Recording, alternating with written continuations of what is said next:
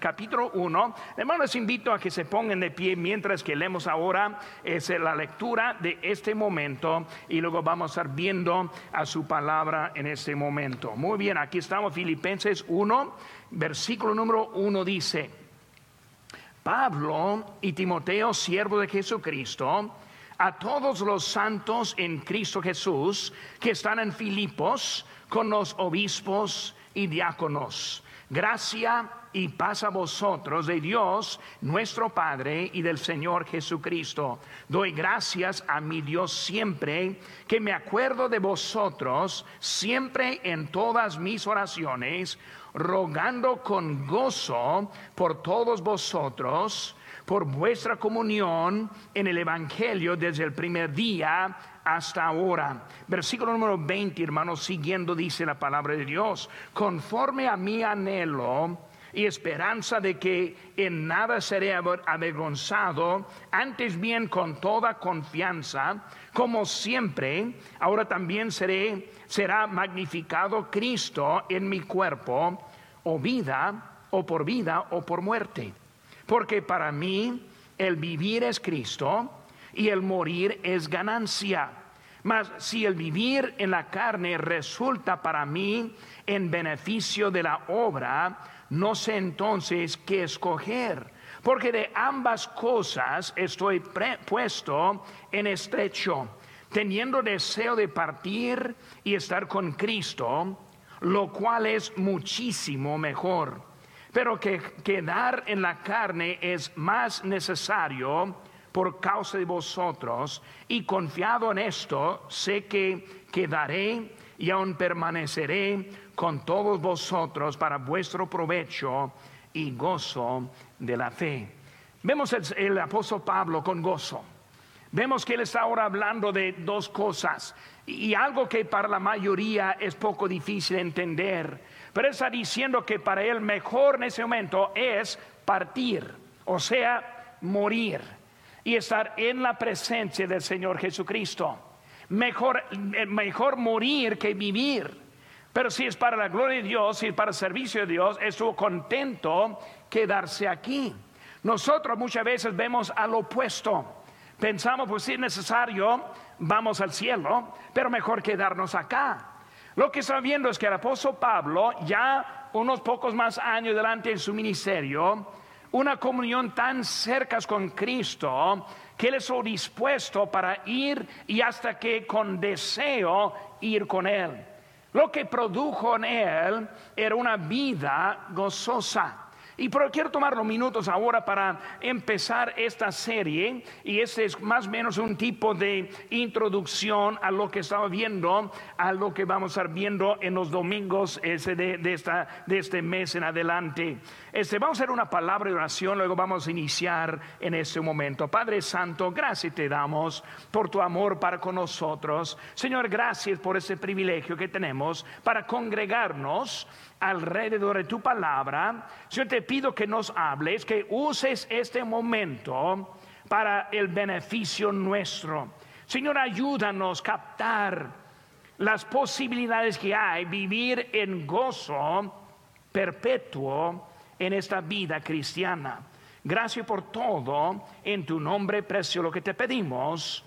Amén. Pueden tomar asiento, hermanos. El gozo este aferrado. Cuando vemos el gozo que está hablando ahora, hermanos, vemos que primeramente es una tarea algo difícil. Cuando vemos en Primera Tesalonicenses capítulo 5, versículo 16 dice, estad siempre gozosos. No de vez en cuando, no solo cuando estamos en el culto, sino después del culto cuando volvemos con la familia cuando, vemos al cuando vamos al trabajo el día de mañana, seguimos con los estudios como alumnos, que siempre estemos gozosos. Cuando hablamos del gozo, hermanos, este gozo como una emoción varía. Cuando hablamos del gozo, en el sentido de que es una emoción, vemos que no es algo constante. Es el gozo, puede estar bien gozoso en el día, hasta que ocurre algo que quite ese gozo. Y del gozo hace tristeza, del gozo hace enojo, Mucho puede cambiar rápidamente si estamos hablando del tipo que es la emoción. A veces, hermanos, este gozo no es emoción, sino es un gozo de posición. Y el gozo de posición es poco diferente. Cuando vemos la carta este, a los creyentes en Filipos, vemos que él ahora está diciéndonos como un manifiesto en cómo vivir la vida con gozo. Y vamos a ir evaluando varias cositas y empezando con esta tarde. Pero vemos, hermanos, ese libro. En capítulo 1, versículo 4, él dice, rogando con gozo capítulo 1, versículo 18, en esto me gozo. Mismo versículo, y me gozaré aún. Capítulo 2, versículo 18 dice, gozaos y regocijaos también vosotros conmigo. Capítulo 3, versículo 1 dice, gozaos en el Señor. Capítulo 4, versículo 4 dice, regocijaos en el Señor siempre. Otra vez digo, regocijaos. Pero vemos que él está hablando de un gozo y un gozo que nosotros como creyentes debemos tener en nuestra vida. Hermano, cuando vemos la vida de Pablo, este, vemos y, y pensamos la vida de Pablo como una vida gozosa. Puede pensar, pues para tener tanto gozo es necesario vivir en negación, o sea, de que está ignorando las cosas que ocurren para poder tener el gozo. Cuando pensamos en gozo, tal vez pensamos en Pablo como, como si fuera un super santo y ese apóstol Pablo en la forma que estuvo hablando en eso. O pensamos tal vez él vivía sin problemas y por eso él pudo tener el gozo en la vida. Pero hermano, cuando vemos la vida de Pablo, vemos que fue una vida difícil. Ahora no vamos a buscar ahora, pero en 2 Corintios 11 encontramos una lista de problemas que tuvo el apóstol Pablo. En capítulo 12 de 2 Corintios vemos que él está escribiendo del aguijón que tiene en su carne. En, en, capítulo 11 vemos que él tuvo una preocupación por todas las iglesias. Y como él estuvo andando y predicando, enviando a otros para predicar, él tuvo esa carga de esas iglesias. Hermanos, él era gozoso por su confianza en la soberanía, de Dios. Vemos aquí en capítulo 1, versículo 12, dice la palabra de Dios. Quiero que sepáis, hermanos, que las cosas que me han sucedido han renunado más bien para el progreso del Evangelio. Él está diciendo lo que me ha ocurrido, lo que, lo que me ha pasado, simplemente era porque Dios me dirigía en nuestra vida para llegar hasta este punto. Su esperanza fue una esperanza en el cielo. Vemos aquí en capítulo 3, versículo 14, que dice, prosigo a la meta, al premio del supremo llamamiento de Dios en Cristo Jesús. Un gozo aferrado. El gozo que no queremos perder en nuestras vidas. Hay nuestras notas que tenemos, ojalá que las tienen ahora entrando en esta tarde, pero vemos algunas cositas que vamos a estar viendo. Primera cosa, vemos los elementos que quitan el gozo. ¿Cuál es la cosa por lo cual que nosotros vivimos sin gozo en nuestra vida? Ahora vemos primeramente, hermanos, que cuando pensamos en esas cosas que pueden quitar el gozo, la primera cosa que vemos es las circunstancias. Y muchas veces circunstancias entran a la vida y vemos cosas afuera, cosas en la vida, cosas el trabajo, cosas en muchas áreas que hace muy difícil tener un gozo en nuestra vida. Cuando vemos la vida de, de Pablo, y vamos a viendo ahora en 2 Corintios, ahí están sus notas, vemos el versículo número 24, él dijo, él dijo, de los judíos cinco veces he recibido 40 azotes menos uno. Versículo 25, tres veces he sido azotado con varas, una vez apedreado. Y cuando fue apedreado, hermanos, él fue dejado tirado fuera de la ciudad como muerto, pensando que ya había muerto. Vemos a tres veces padecido naufragio. Una noche y un día estado en náufrago del alta mar. Versículo 26, en caminos muchas veces en peligros de ríos, peligros de ladrones, peligros de los de mi nación, peligros de los gentiles, peligros en la ciudad, peligros en el desierto, peligros en el mar, peligros entre falsos hermanos. Hermanos, él tuvo muchas circunstancias por lo cual que nosotros observándonos, cómo es que ese mismo Pablo está diciendo que estamos gozosos siempre. Es algo que en realidad no podemos comprender así como pensamos. Versículo 27, en trabajo y fatiga, en muchos desvelos, en hambre y sed, en muchos ayunos, en frío y en desnudez. Vemos que Él estuvo ahí en ese momento explicando todo lo que ha sucedido y el mismo Pablo hablando del gozo. Por eso, si Él tiene el gozo, él es un buen maestro para explicar a nosotros cómo es tener el gozo. Porque el gozo no tiene nada que hacer con las circunstancias de la vida. Vemos otro ejemplo, es la iglesia en Macedonia.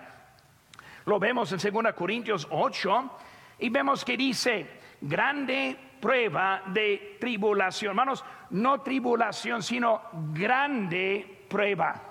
O sea, en exceso grande prueba de tribulación, profunda pobreza. Eh, no es que le faltaban, no es que ellos estaban buscando para poder ese, no, ellos en profunda pobreza. Abundaron, dice, en riquezas de su generosidad. Una iglesia con tantos problemas tuvo gozo, hermanos, su gozo fue basado en que pudieron participar con las ofrendas. ¿Qué cosa? Muchas veces no entendemos bien lo que es ofrendar. Y hermano, como estamos en este mes enfocando un poco, yo espero que puedan captar un poco de lo que es ofrendar. Porque muchas veces pensamos que es un tipo de propina o que es algún deber que debemos estar haciendo y no vemos que es algo que en realidad produce gozo en la vida. Muchas veces como el pastor pues busco manera para tratar enseñar sin ofender. Y yo he tenido algunos hermanos que me han dicho, pastor, si va a predicar la ofrenda, yo me voy. Pastor, si va a durar eso, yo ya no estoy aquí. Que no quieren, no quieren esa parte de su vida. Y muchas veces es poco frustrante vivir y tratar de explicar algo que no es negativo, sino es algo positivo. Y cuando vemos lo que hay en eso, está hablando de eso en esa iglesia con nosotros. Muchas veces batallamos económicamente o batallamos en el trabajo o batallamos en tal vez el estado migratorio y vemos cosas que están sucediendo y batallamos para tener el gozo que debemos tener en la vida. Y lo que pasa es que está quitando nuestro gozo por las circunstancias en donde vivimos. Segunda cosa que vemos, hermanos, son las personas. Las personas. Cuando vemos a Pablo, él fue apedreado. Es ahí en Hechos capítulo 14 y 19, explica la circunstancia. Ahora él sabía cómo predicar y ofender. Ese, no, él no andaba muy tratando de tranquilizar. Él, predicó duro hasta que ellos agarraron piedras para callarlo.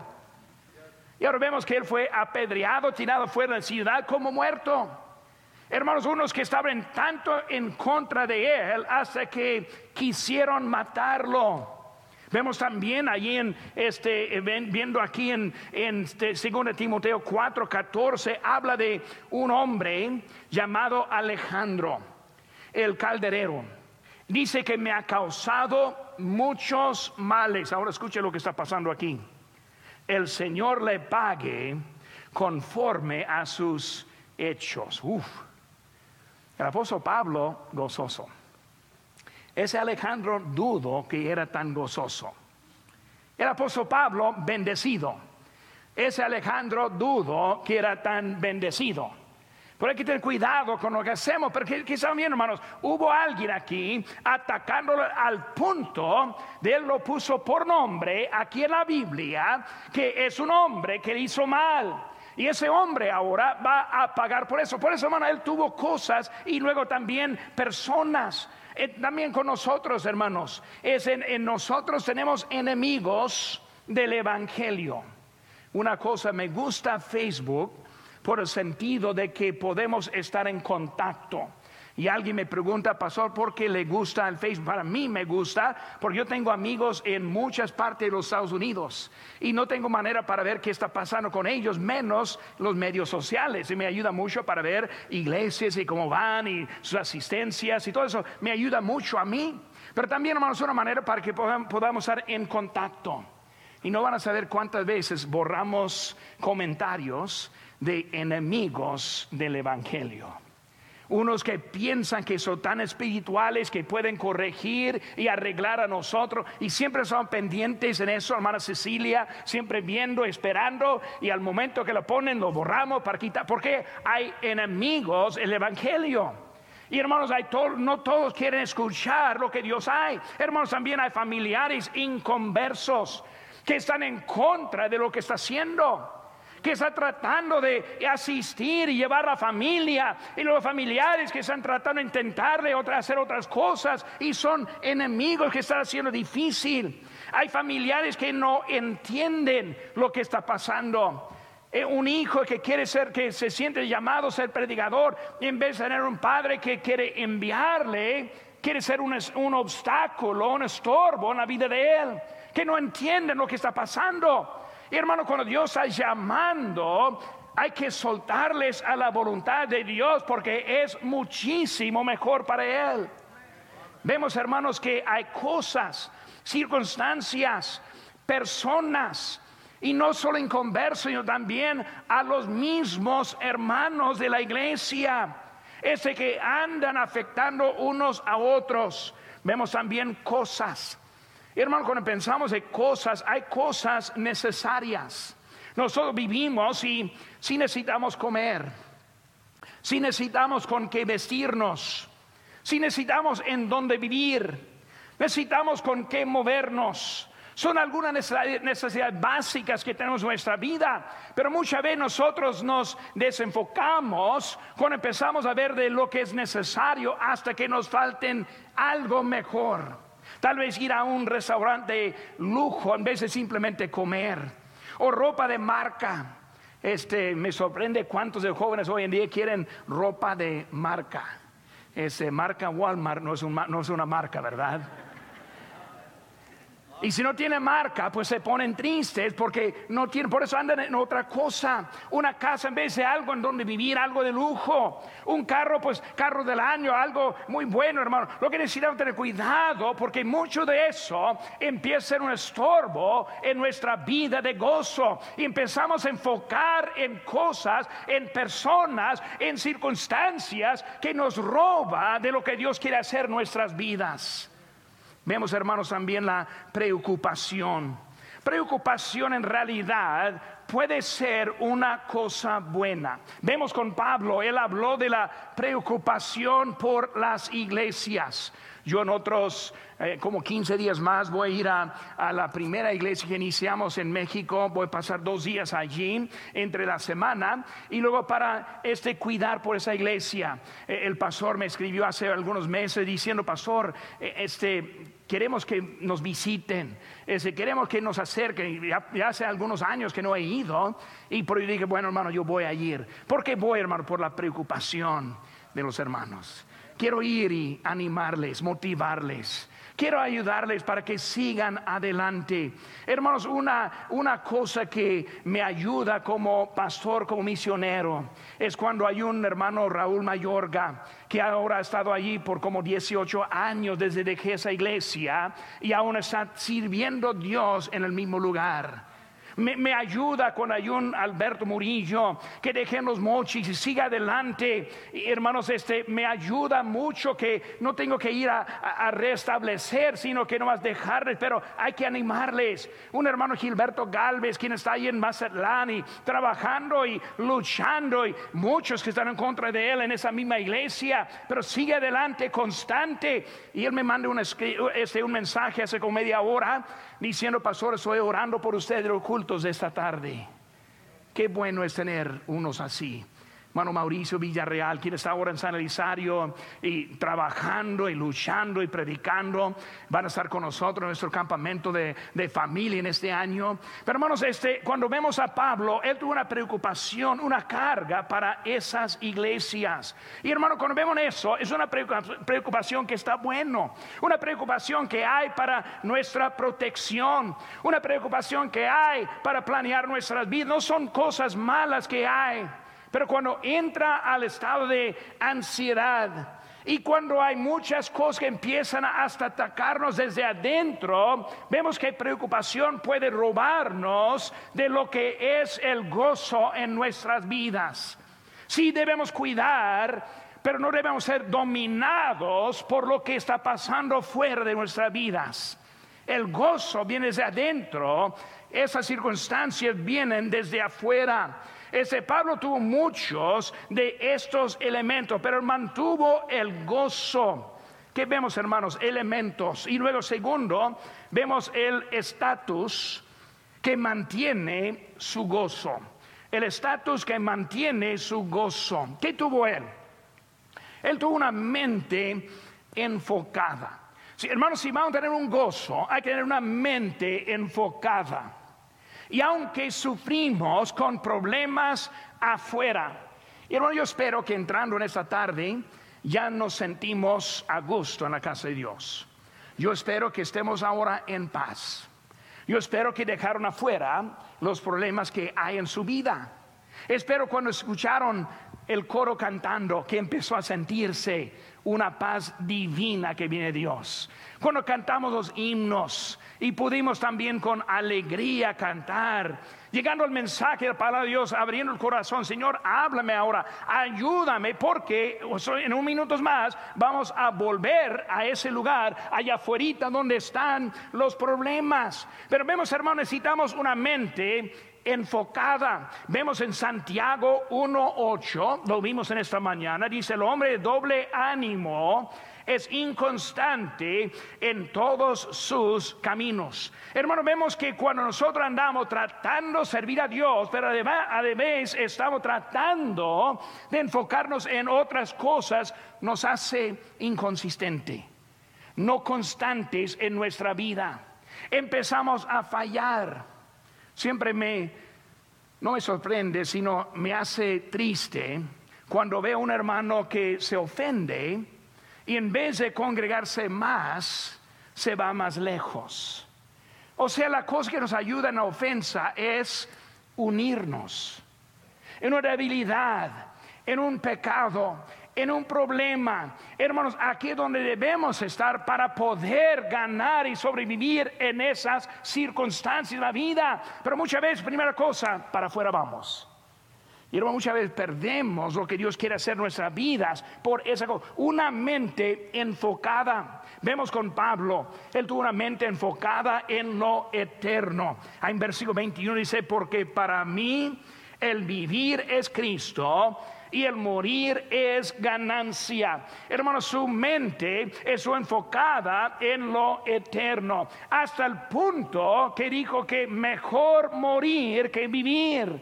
Por eso, hermano, él tuvo una mente enfocada, enfocada en un propósito. Ahí en versículo 13. De tal manera que mis prisiones se han hecho patentes en Cristo, en todo el pretorio y a todos los demás. Él tuvo un propósito directo en su vida, enfocada, una mente enfocada en una sola cosa. Vemos, hermano, aquí en capítulo 3, versículo 1, 13, que es nuestro lema del año. Dice, hermanos, yo mismo no pretendo haberlo ya alcanzado, pero una cosa hago, olvidando ciertamente lo que queda atrás y extendiéndome a lo que está delante. Hermano, eso enfocado en una cosa. Por hermano, si vamos a poder andar adelante, necesitamos una mente enfocada, enfocada. Uno dice, pues pastor, cuando no está su, esposo, su esposa, ¿qué está haciendo? Pues yo estoy leyendo mucho. Yo tengo unos libros ahí en la casa y ocupo mucho mi tiempo leyendo. Por eso no tengo con quién hablar ahí en la casa, por eso voy a leer en la casa. Fui al retiro matrimonial y casi hasta las 12 de la noche estuve leyendo ahí en el cuarto. Ahí fue mi tiempo. Por eso, hermanos, hay cosas sanas que sí podemos hacer y ocupar nuestras mentes son para nuestra ayuda, son para nuestro provecho. Pero cuántas veces perdemos porque no tenemos esa mente enfocada. Segunda cosa vemos, hermanos, es una mente sumisa. Cuando pensamos en Pablo, vemos en capítulo 2, versículo número 3, dice, nada hagáis por contienda o por vanagloria, antes bien con humildad, estimando cada uno a los demás como superiores a él mismo. Él tuvo una, una mente sumisa, otros no iguales, sino superiores. Uno que acepta a Cristo, hermanos, es el hermano favorito de nuestra iglesia.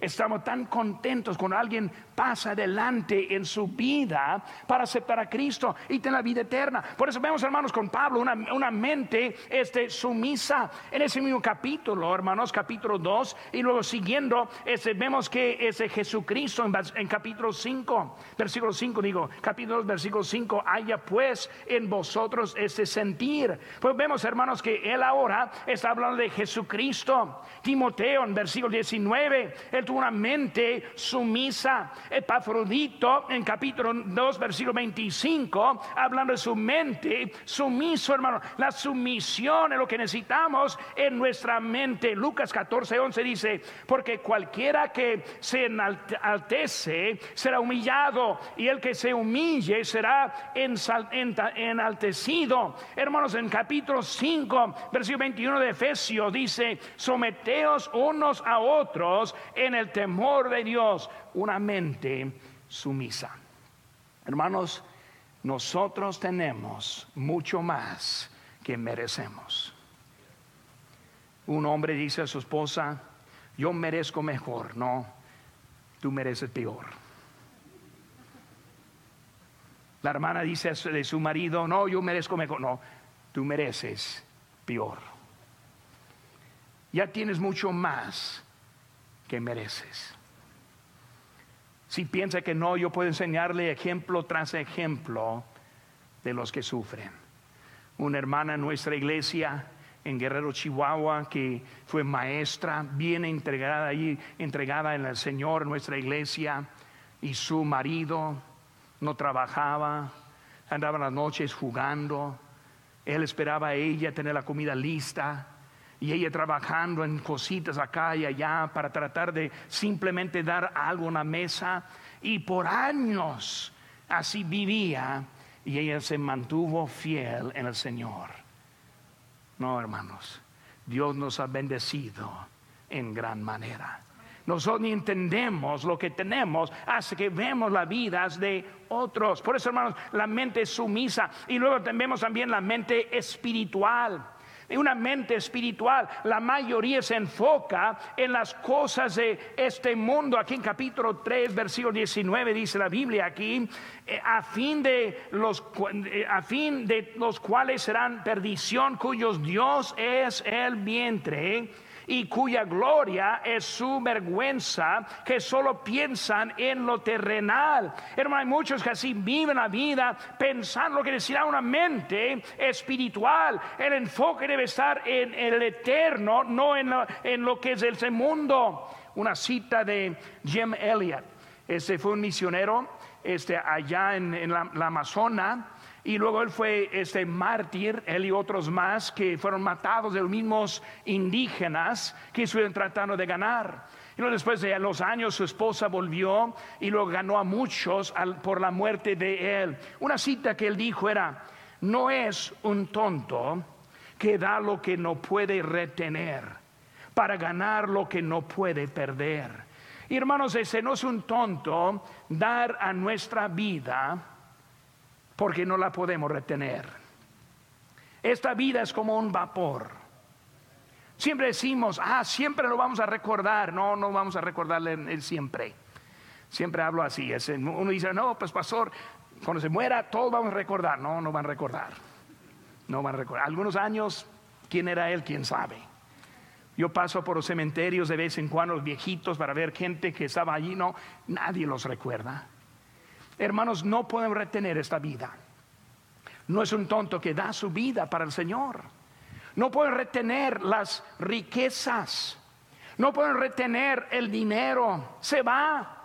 Hace muchos años un hermano mayor me prestó un dinero para comprar un terreno este, allá en Guerrero, Chihuahua. Y cuando él me lo prestó, él me dijo, hermano, este, voy a prestarle este dinero porque si, si lo tengo en mi mano, la voy a gastar. Por eso es mejor gastarlo allá que gastarlo acá y me lo prestó. Y luego después de dos años dijo, el Señor me habló bien duro, este, él, él quiso que yo le regalara ese dinero, me, me lo regaló a esa iglesia. Pero hermano, lo que estoy diciendo es que muchas veces vemos en lo que no podemos retener. No lo pueden retener. Dios protege, Dios cuida, Dios nos da una mente espiritual y una mente segura. Hermano, la preocupación es pensamiento equivocado. Cuando está preocupado y la ansiedad está, es un pensamiento equivocado. La mente es un sentimiento equivocado, el corazón aplicado. Es acerca de personas, circunstancias y cosas. Dios quiere que tengamos la seguridad. Aquí en capítulo 4, versículo 7 dice, y la paz de Dios que sobrepasa todo entendimiento, guardará vuestros corazones y vuestros pensamientos en Cristo Jesús. Hay que confiar, hermanos. Hay que confiar en la paz de Dios. Hay que confiar en el poder de Dios. Hay que confiar en la provisión de Dios. Dios tiene todo en control para nosotros. Los elementos, el estatus. Y lo número tres, hermanos, los ejercicios para mantener el gozo. Ahora, ¿cómo es, hermanos? Ahora en ese momento yo voy a suponer que sentimos un poco de gozo. Voy a suponer eso. Yo me imagino que entrando ahora se siente la paz de Dios. Espero que sí. Espero que sí. Espero que estén cómodos ahora. Ahora, ¿cómo lo podemos mantener en nuestra vida? Primera cosa, hermanos, es la seguridad. Cuando hablamos de la seguridad, volvemos aquí al capítulo 1, versículo número 1, dice, Pablo y Timoteo, siervo de Jesucristo, a todos los santos. ¿Qué están viendo, hermanos, en eso? La salvación. E-, él no dijo a los salvos, no dijo a los redimidos, no dijo a los hijos de Dios, que también se aplican, sino dijo a los santos. Cuando hablamos de la palabra santos, si hablamos con otras religiones, van a decir, pues el santo es uno que está ya establecido en el cielo, es un santo. Pero cuando vemos aquí está hablando a los santos, refiriendo a los hermanos de la iglesia. Ahora, eso es una palabra de seguridad. Hermanos, que estamos en Cristo, ya somos santos. Ya somos santos. Estoy hablando con una persona católica muy, hace muchos años y me dijo a mí, yo oro siempre a los santos. Y yo, yo le dije, bromeando para tratar de llamar la atención, yo dije, pues entonces debe orar a mí también soy santo.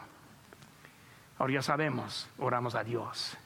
Pero hermano, viendo esa, esa palabra santo, está hablando de la seguridad, estar seguro que realmente es salvo. Hermano, podemos tener el gozo menos que sentimos la seguridad en nuestra vida. Hermano, esa seguridad viene por número uno, conocer a Cristo.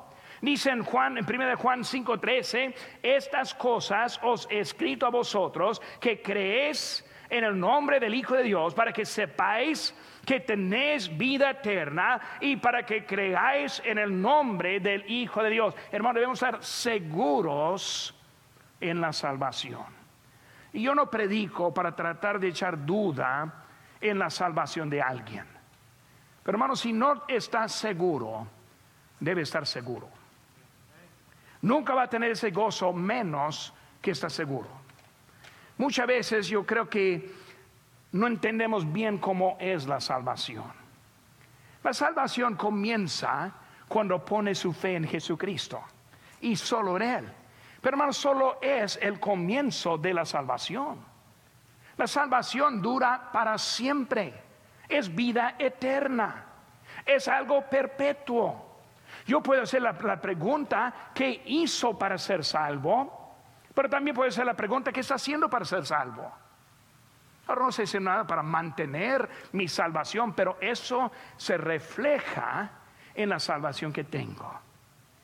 Una vez alguien me dijo, ¿cómo es que sabe que es salvo? Y yo le hice la pregunta, pues, ¿cómo es que sabe que es vivo? Buena pregunta. ¿Cómo sabe usted que es vivo?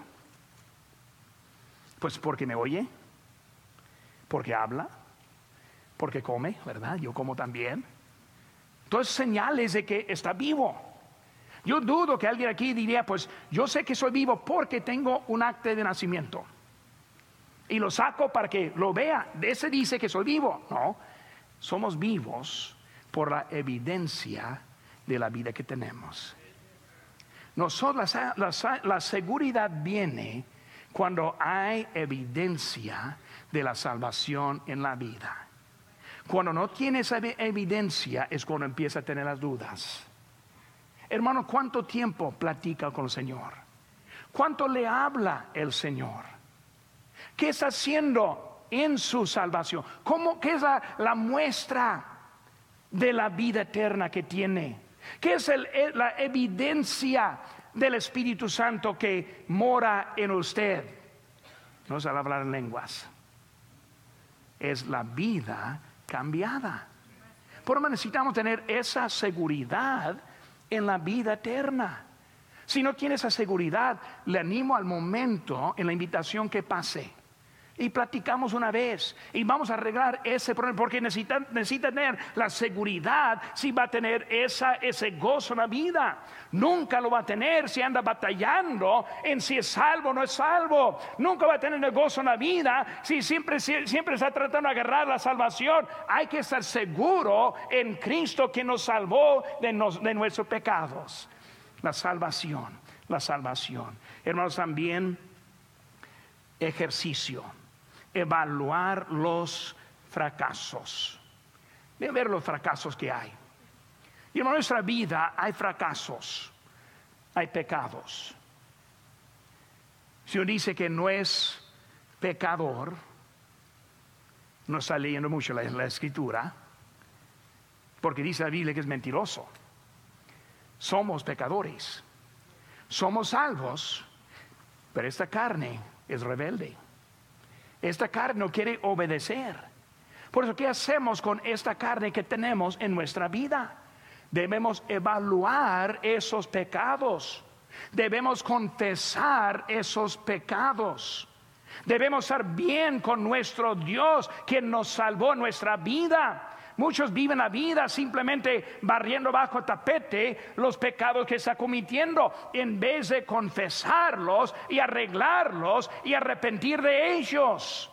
Evaluar esos pecados que hay. Hermanos, está hablando también en doble ánimo en eso. Si andamos tratando de vivir en el espíritu de la vez, también vivir en pecado es algo que, nos, nos distrae nuestra vida. Es una vida orgullosa fracaso en vivir como un mundano, fracaso en vivir con ansiedad, fracaso, hermanos, en algo. Hay que, hay que aprender cómo arreglar la vida para tener ese, esos fracasos fuera. Por seguridad, evaluar los fracasos, en, en hermanos, someter la mente Hermanos, la mente es el campo de batalla en nuestra vida. Busquen conmigo rápidamente aquí, 2 Corintios, capítulo número 5, más unas hojas para atrás.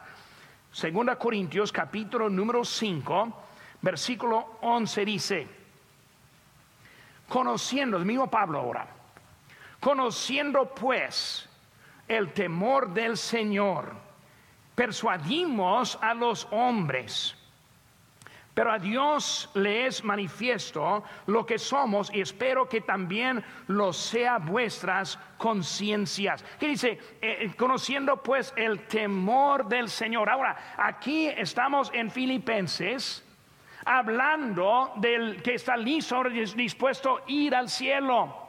Pero aquí en Corintios hablando del temor de Dios, ¿qué está, hablando, hermano? Necesitamos este someter la mente al campo de batalla. Muchas veces andamos viviendo la vida y no entendemos la lucha en que estamos.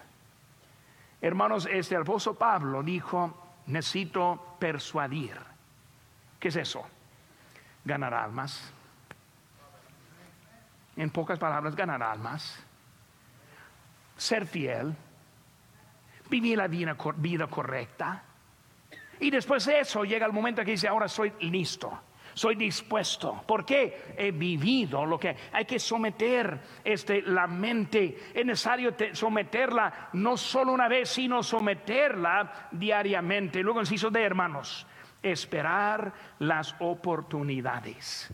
Esperar las oportunidades. Ahora, ejercicios ejercicios, vivir en seguridad, vivir con este, eh, los fracasos, este, arreglándolos, vivir, hermanos, sometiendo la mente, pero también esperar las oportunidades. Necesitamos ocupar esta mente. ¿Cómo la ocupamos? Por leer. Leer la Biblia, debemos leer la Biblia. No solo la Biblia, hay muchos libros que nos pueden beneficiar también mucha ayuda para nosotros. Ver las cosas y luego ver cosas que son buenas y sanas para nuestra vida, ocupar la mente. Esa mente, hermano, quiere corromperse, quiere pensar lo malo y hay que alimentarlo bien. Hermanos, ocupar el cuerpo. ¿Qué hace con su tiempo desocupado? ¿Qué hace con su vida? Pues debemos este buscar manera para ocupar el cuerpo en las cosas buenas. Por eso yo siempre animo a todos, vamos, vamos a ganar almas. Este sábado, a las nueve de la mañana, vamos a reunirnos acá en el, en hangar, más bien en el Walter Center, y vamos a salir a las calles. No es por mucho tiempo, pues algo sano. Yo ni sé cuántas veces he llevado a alguien conmigo por la primera vez. Uno que tal vez fue salvo y cuando va conmigo, cada vez que va, antes que terminemos, dicen, qué suave es este tiempo. ¿Cómo me siento bien en lo que estamos haciendo? Siempre es así, hermanos. Hay sábados a mañana cuando me levanto y pienso, uff, no quiero ir. Hace frío, el viento está soplando. Yo sé que nadie va a abrir la puerta. Nadie quiere oírme. Es el diablo, Satanás. Y luego me esfuerzo y voy a la iglesia y voy al hangar y tengo que poner la cara con sonrisa bien grande. ¿Qué victoria hay? A veces no siento así adentro. Hace que toco la primera puerta.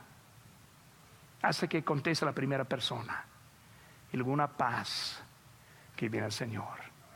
Ocupando el tiempo en cosas que nos van a ayudar por eso, por hermano, queremos tener el gozo, el gozo. Hay cosas en contra.